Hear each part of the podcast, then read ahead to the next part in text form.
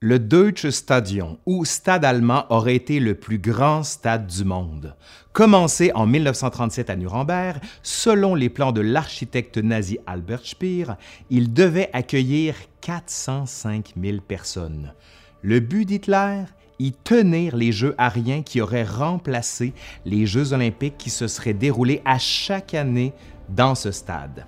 Ce projet pharaonique a été stoppé durant la Deuxième Guerre mondiale au moment où l'Allemagne s'enlise et se dirige vers une défaite. Comment et pourquoi ce projet a été conçu? Allez, aujourd'hui, à l'Histoire nous le dira, le plus grand stade du monde qui n'a jamais été.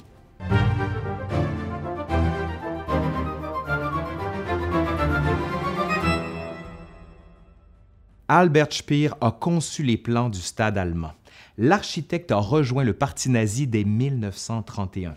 Speer est parvenu à monter rapidement les échelons du parti nazi. En 1933, Goebbels, le ministre nazi de la propagande, lui demande de s'occuper de l'ornementation des grands rassemblements organisés par son ministère.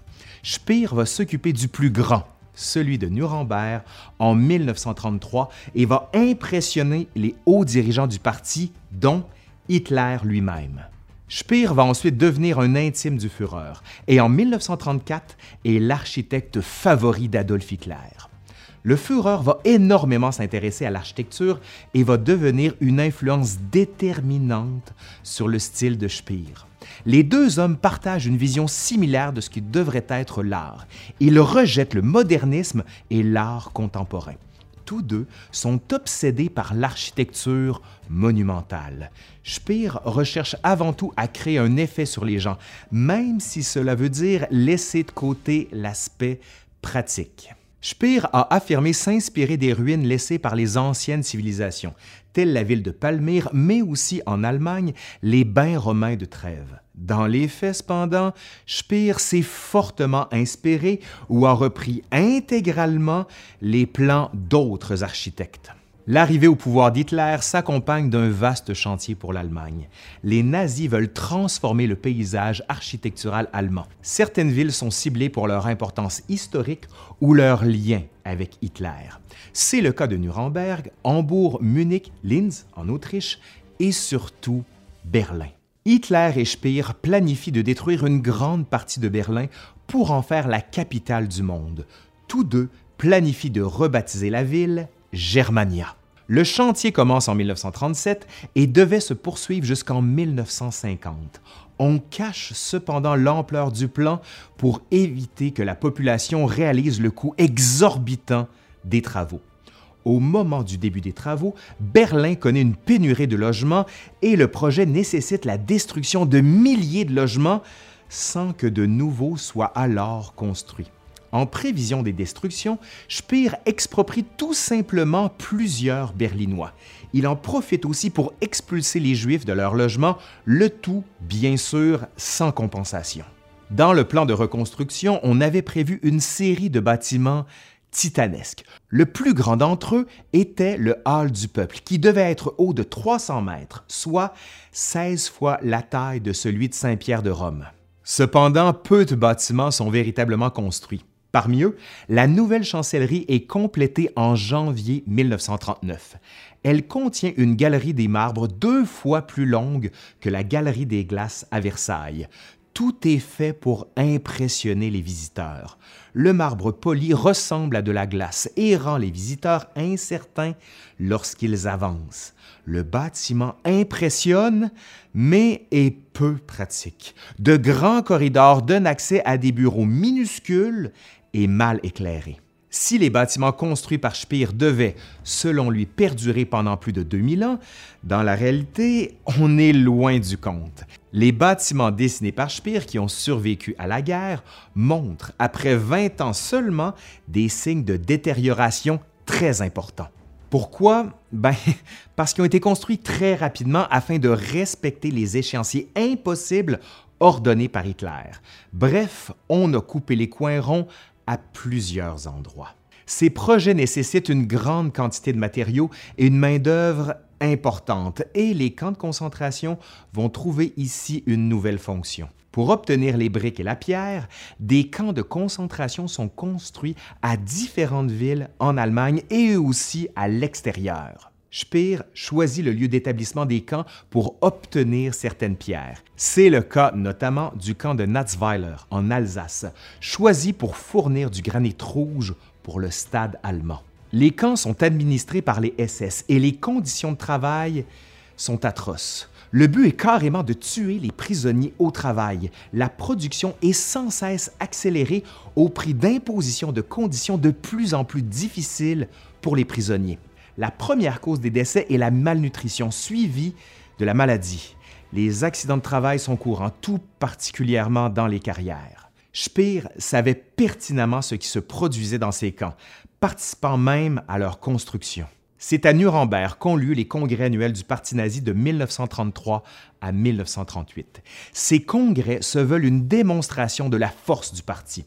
En 1933, on compte un demi-million de participants, puis en 1937, 1,2 million. Pour accroître l'importance du Congrès, le Parti nazi commande la production de deux films à Leni Riefenstahl. La victoire de la foi et le triomphe de la volonté montrent respectivement les congrès de 1933 et 1934. Pour impressionner les participants, Speer crée de 1934 à 1938 une cathédrale de lumière. Il s'agit de 152 projecteurs antiaériens pointant vers le ciel et placés à 12 mètres les uns des autres, et ils sont placés de chaque côté du champ Zeppelin où se trouvent des tribunes en pierre qui sont construites par Speer en 1935. Elles sont longues de 390 mètres et hautes de 24 mètres. Sur le dessus, une croix nazie gigantesque qui a ensuite été dynamitée en 1945 après la chute du régime. Les tribunes peuvent accueillir 70 000 spectateurs et le champ lui-même 250 000. Hitler va demander l'ajout d'autres bâtiments permanents pour le rallye de 1936. Un architecte local construit alors un stade modelé comme un stade romain et il peut accueillir 50 000 spectateurs. Hitler décide cependant que de nombreux autres bâtiments doivent être ajoutés. Un nouveau hall des congrès, plus grand, une maison de la culture et un immense champ de Mars ceinturé de tours. En 1938, tous ces projets étaient en chantier et on estimait qu'ils seraient terminés en 1943. La guerre est cependant venue bouleverser quelque peu cet échéancier et la plupart ne seront jamais terminés. Le dernier bâtiment le plus important est le stade allemand. Il devait avoir 150 rangées de sièges, le tout pouvant accueillir 405 000 personnes. Selon les estimations, le bâtiment nécessiterait 350 000 mètres cubes de granit. C'est plus que tous les autres bâtiments en chantier en Allemagne. La nouvelle chancellerie n'avait eu besoin que de 5000 cubes métriques de pierre. Les carrières allemandes appartenant au secteur privé ne fournissaient alors au total que 3000 mètres cubes de granit par an. Elles pouvaient monter leur production à 6000, mais cela n'était pas suffisant pour l'ensemble des projets nazis. La réalisation de ces projets reposait donc presque essentiellement sur les carrières des camps de concentration. Le modèle du stade est le théâtre de l'Odéon à Athènes. Il est construit sur une colline. Cependant, à Nuremberg, le terrain est plat. Pour que le stade puisse être construit sur un tel terrain, il a besoin d'une série de voûtes romaines. Le stade allemand se rapproche donc davantage d'un stade romain que d'un stade grec. Mais pourquoi construire un tel stade? Hitler rêve d'y tenir les Jeux ariens, qui remplaceraient les Jeux olympiques et ne comprendraient que des participants correspondant au modèle arien des nazis. Ces Jeux se tiendraient année après année dans ce stade. La construction est bien vite compliquée par le programme de réarmement du régime qui limite l'utilisation du fer et de l'acier. Speer aurait préféré faire un squelette de béton armé et recouvrir le tout de pierre. Il doit cependant se contenter de briques et de granit.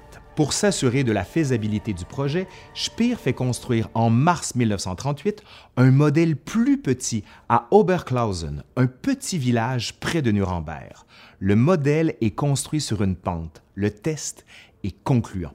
En juillet 1938, les travailleurs commencent à creuser les fondations. Le mur de fondation est terminé entre octobre 1938 et mars 1940. La guerre vient cependant compliquer la construction du stade. En mars 1940, les travaux sont arrêtés sur le site. Les architectes continuent cependant à planifier la suite du projet et à amasser des matériaux pour la construction. Après l'armistice avec la France en juin 1940, Hitler ordonne la poursuite limitée de certaines constructions, notamment dans cinq villes jugées prioritaires, dont Nuremberg. Les livraisons de pierres continuent, mais de manière plutôt limitée. En 1942, Albert Speer devient le ministre de l'Armement. Il réoriente toutes les ressources du Troisième Reich vers l'effort de guerre. Au cours des mois et des années qui suivent, les carrières des camps de concentration sont presque toutes fermées. Les prisonniers travaillent dans les usines d'armement. Malgré l'avancement relatif du chantier, le stade allemand demeure un gros trou dans lequel les travailleurs doivent constamment retirer de l'eau pour qu'il ne soit pas inondé. Après la défaite de l'Allemagne, ce gros trou est rempli, mais pas de la façon dont les nazis l'auraient espéré. Les débris venant de la destruction du centre-ville de Nuremberg vont remplir la moitié sud du trou.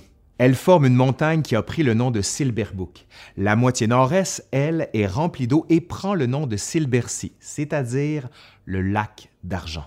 Le stade allemand devait être le plus grand stade du monde. Il est cependant demeuré un chantier inachevé. Ses traces sont aujourd'hui visibles à Nuremberg, mais pour le voir, on doit savoir où regarder pour être sûr de bien constater que c'était là qu'on voulait le construire. Des traces du modèle d'Oberklausen sont elles aussi visibles de nos jours. À la suite de la défaite allemande, Albert Speer a été accusé à Nuremberg avec les autres principaux chefs nazis.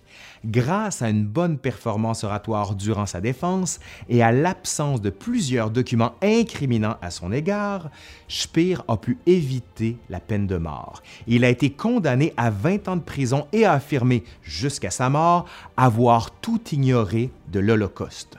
Pourtant, il était très proche d'Hitler et d'Himmler, en plus d'avoir lui-même expulsé des Juifs. En tant que ministre de l'Armement, il a aussi personnellement fait travailler des prisonniers dans des camps de concentration dans des conditions atroces. Allez, c'est fini pour aujourd'hui. Merci à Simon Dagenet qui a contribué à cette capsule. Si ça vous a plu, ben dites-le, faites un pouce par en l'air, euh, partagez, commentez, allez voir le Patreon. Vous connaissez la rengaine. Allez, je suis Laurent Turcot de l'Histoire nous le dira et je vous dis à la prochaine. Bye.